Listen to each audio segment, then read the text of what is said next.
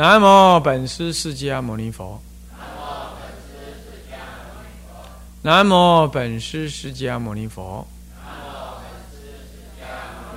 无上甚深微妙法，百千万劫难遭遇。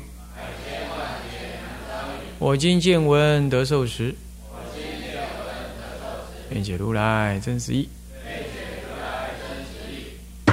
二课灌输，各位比丘、比丘尼，各位沙弥、沙弥尼，各位居士，大家阿弥陀佛。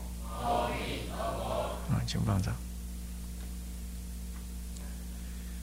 呃，我们嗯上一堂课上到这个啊晚课啊木课轮贯第二页的倒数第五行，所谓的二十助战，祈祷委托诸天伽蓝等神，那么呢拥护三宝，那么欲无以安正道，那么我们。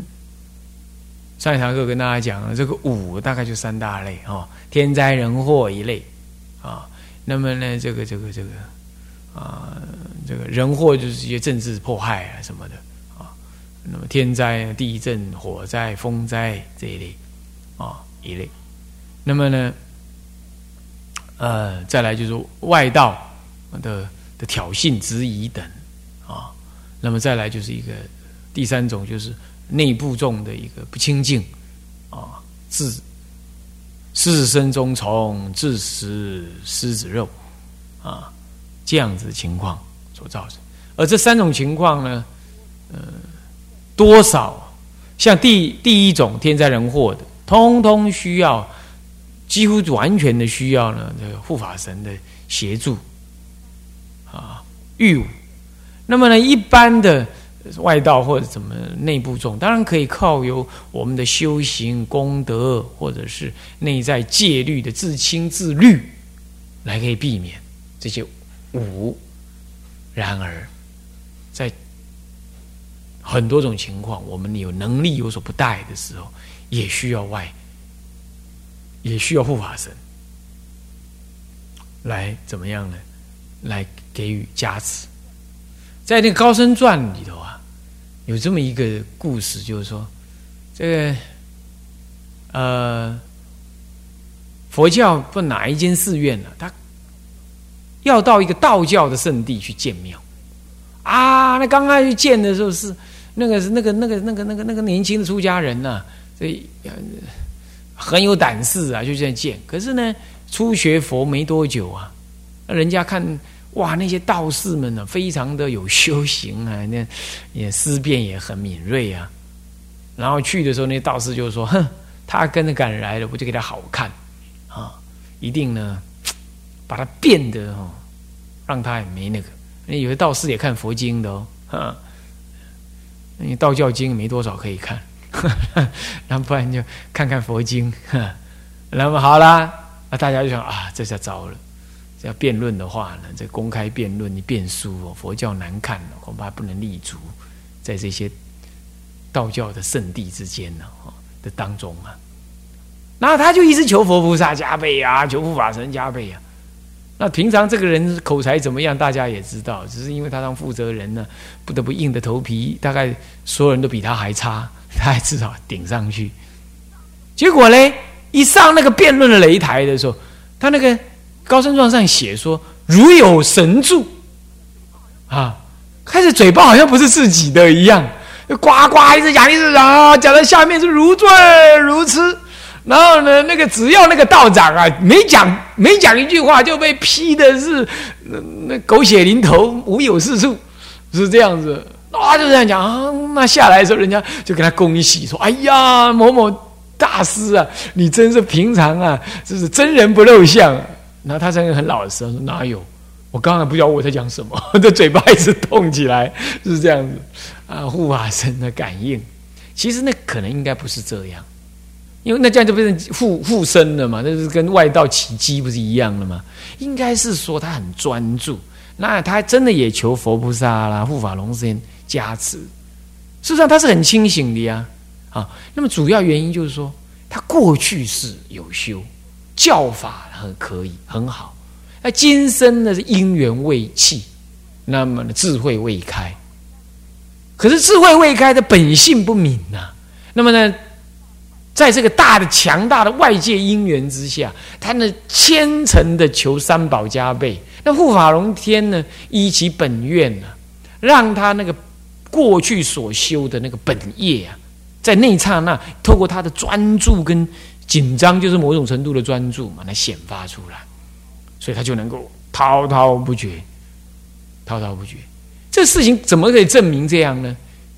呃，我以前有个小学同学，他平常讲话啊啊，那个什么，那个那嗯，那个吃泡面，那要要不要加那个什么辣椒？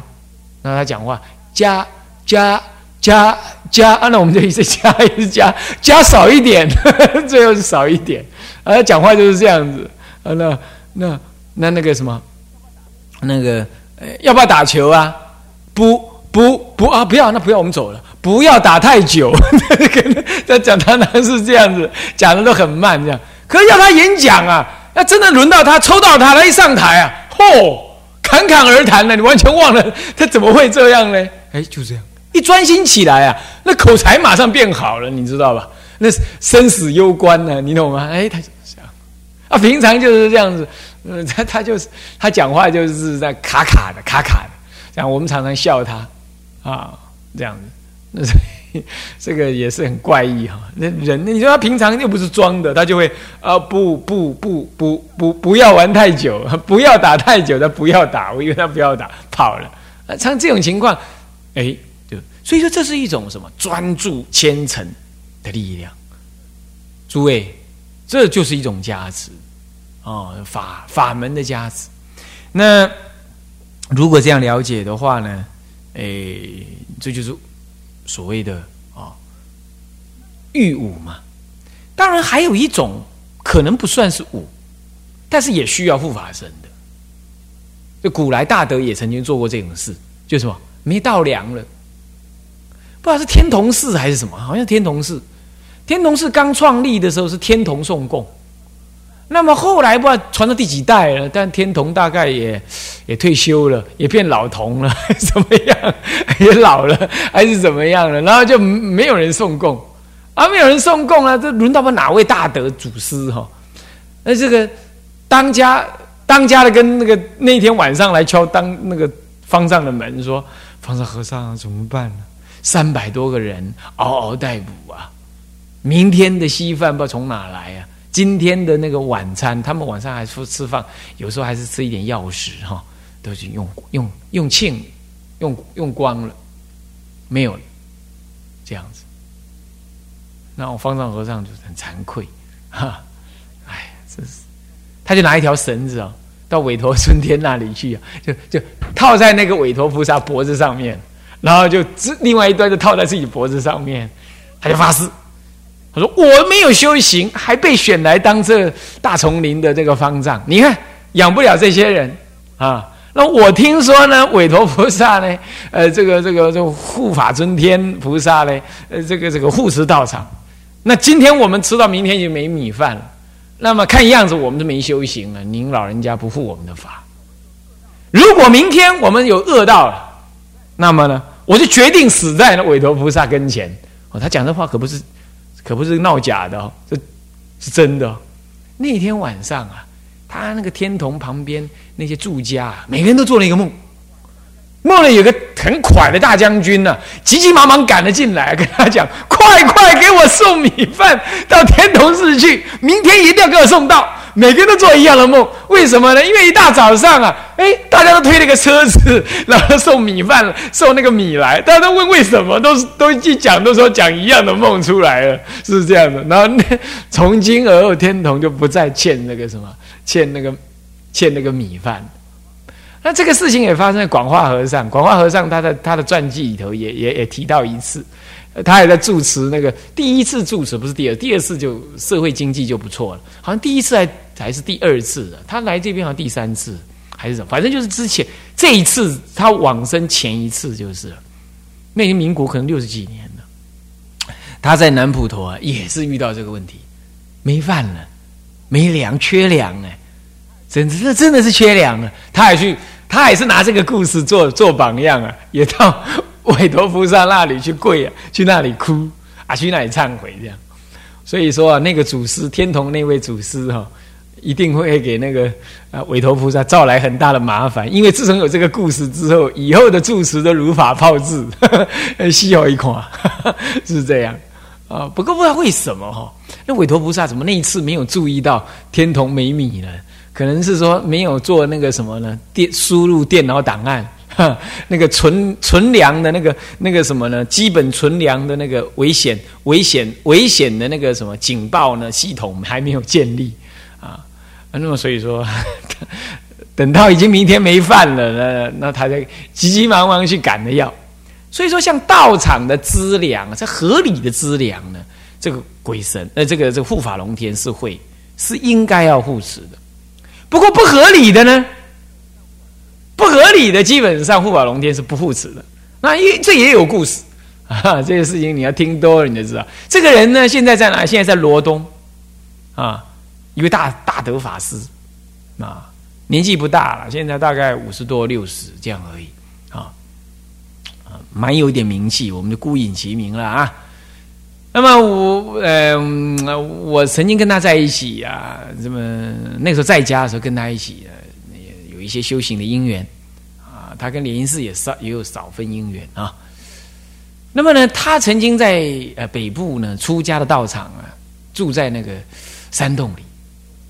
然后呢，他就供的这个，他是说，他是说关公了。那我们现在应该讲说是伽蓝菩萨，哦，不是韦陀啊，伽蓝菩萨。然后就供，然后他住在山洞里，努力的拜《法华经》，努力的拜，他拜到呢《法华经》出舍利，他拜到出舍利，那舍利还可以分给人家供，拜到这样，这真的是虔诚专注啊。这功德伟伟呀，哦，所以说《法华经》不可思议。可是呢，拜拜拜啊，他出出家啊，什么都不懂。那么每次拜他不懂的字啊，啊，就问人，人家就给他，就就就嘲笑他，哼，你以为出家容易啊？啊，没读几个书，你就想要拜《法华经》啊？你有能力，你想拜，你有能力，你不会自己去悟啊？那字怎么自己悟嘞？是不是这样？字怎么悟？那没人教你怎么悟嘞？他就去求那个韦陀菩萨啊、关公啊，哎呀，我是在安诺安诺。哎，怪怪，这每次拜到那个时候，也要有不懂的字，就会有人来，然后就刚好问他：哎，这个字怎么念？那人不知道哪来的，哎呦，还是记里边阿良，还安那良，他讲一都一记，他讲他就记得。所以他小学没毕业。既然一部《法华经》，他能够把它给念下来，还拜下来，他拜十部《法华经》，一部六万多字哦，换句话拜了六十多万呢，是这样子拜的。好了，那拜不是要点香吗？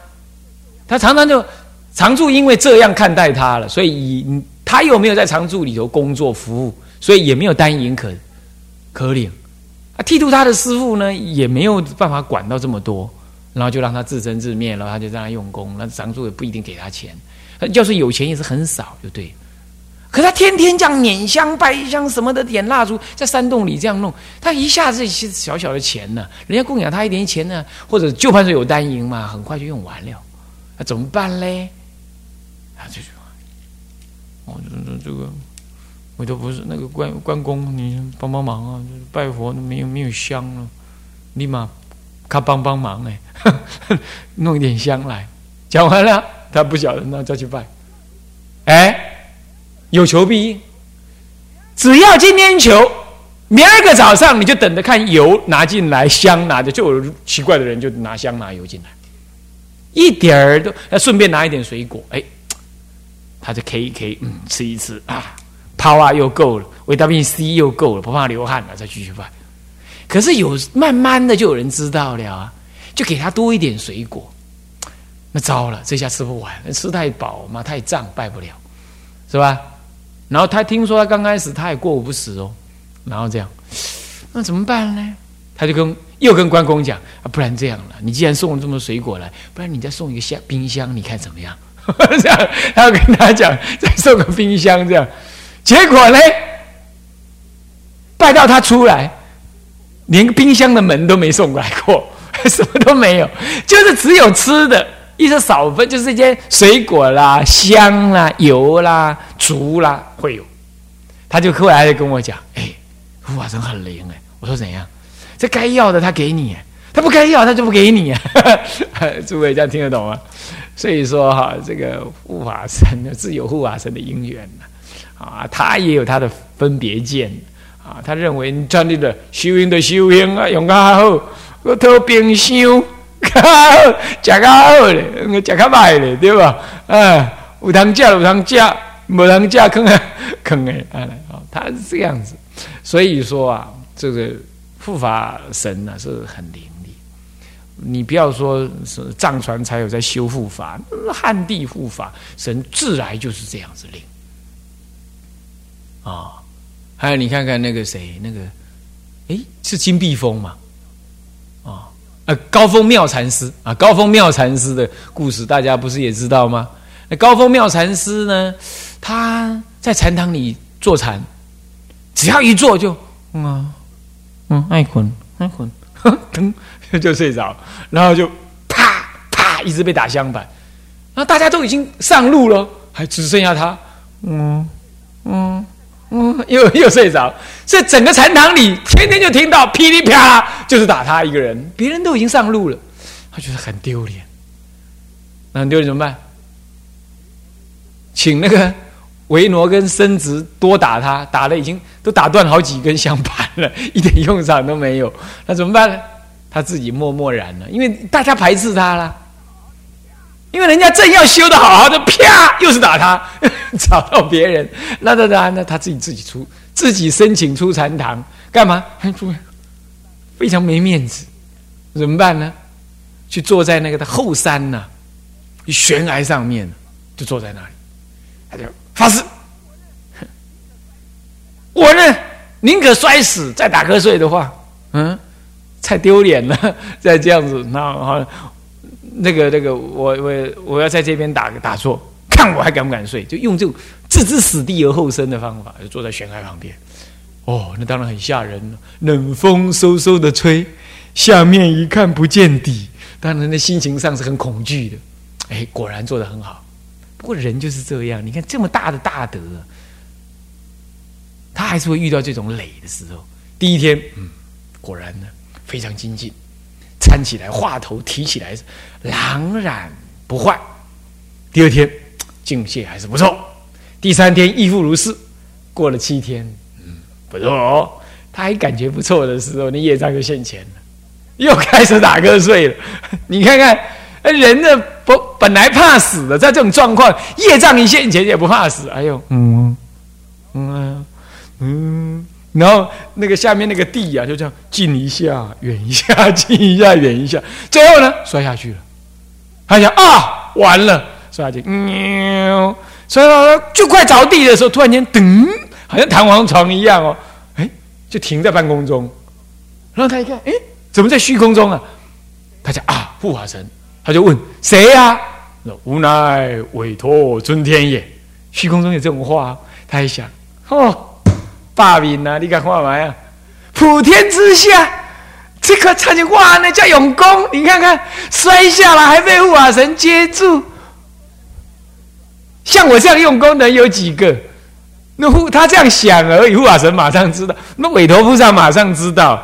他说：“你怎么起这种嗔意、这种这种傲慢心呢？”从今而后啊，一劫不再护你的法，不一劫还是一百年呢？不再护你的法。哇，他还想，我哪样呢？怎么 这样？刚刚还很兴奋，那马上就人家不护了。所以从在这里你就可以知道，那个护法神呢是有分别心的，他可不是佛。佛啊，你起功高我慢了，他只会啊怜悯你啊，因为你这样会遭业报或者怎么。可是你，你像刚刚我说那位法师啊，他求香花灯烛果，哎，求得来哦。你要求个冰箱，你都求不来，假卡拜，对吧？是不是这样子？啊哎，他有分别，他不管你有没有福报啊，他他就不送给你。好了，这个情况你看看，他是有分别。这个就是一个凡夫的修行，修行着相嘛。他然后你护他的法，他起傲慢嘛，就这样。结果呢，高峰妙禅师并没有被这件错误的事情给打倒，他还想啊，凡夫，我是凡夫，好算了，那这样子我再上去做，我看这下子凶多吉少了，要死了。他才去说，果然又七天呢，状态也非常好。但是他起了一个极大的惭愧心，但是惭愧心起来了，能够又支持他七天的状况都非常好。可是七天过后，那个习气还是太重，他说喵喵，一不小心又摔下来。这下他想，好了，这次一切都完了，神也不护我法了，那就准备死吧。又摔到快到地面的时候，又咚。啊，又一个弹簧床在那里，又被接住了。然后讲谁呀？我乃护法韦陀尊天也。那你不说不护我的法吗？因为你的惭愧心，就顿超了这几这些时间，所以我又护你的法。他这个时候他才相信说啊，人的一个念头啊，可以改变业果因缘果报。人的一念恶念啦，可以让自己葬身。无葬身之地，他悟到这个道理。经过这样两次生死之后啊，他那个心，那个躁动妄想心没有了，熄了，不再昏沉了，最后开悟。所以他成为高峰妙禅师。那个高峰特别就指这样这个典故。你看那护法神助人修道是这样，那么护法神也会罚人啊。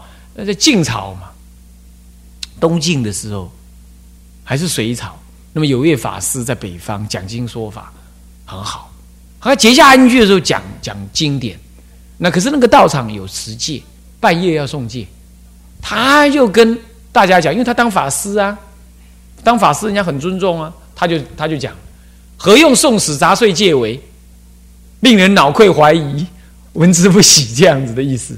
你干嘛送戒呢？送这杂碎戒，这小小戒，才是执着这个相貌啊！因为学教法最重要了啊！这个第七十二条 是不是这样？清喝戒故，好了，叫清喝戒哦。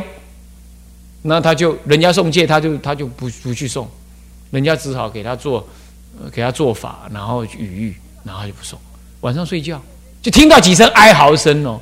第二天早上升堂要请他讲讲经，找不到人，整天找不到人，庙整个庙上找不到人。后来到后山里啊，看他躺在后山里，皮破肉绽。然后问他：“你怎么会这样？”